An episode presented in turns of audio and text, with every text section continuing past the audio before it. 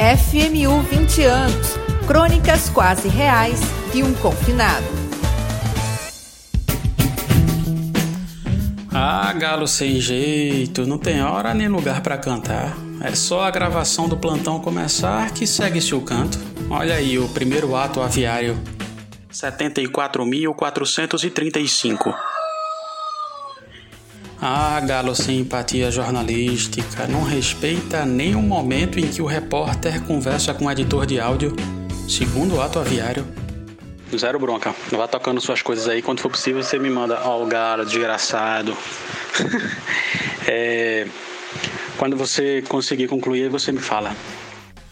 Ah, galo sem espírito profissional. Invasou até das aspas alheias. Terceiro ato aviário classificou o ocorrido como gravíssimo. Aspas.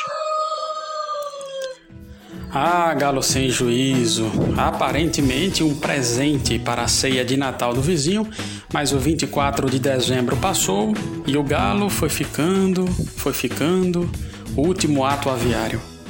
Sendo 175 mil do tipo RT-PCR e 147 mil testes sorológicos.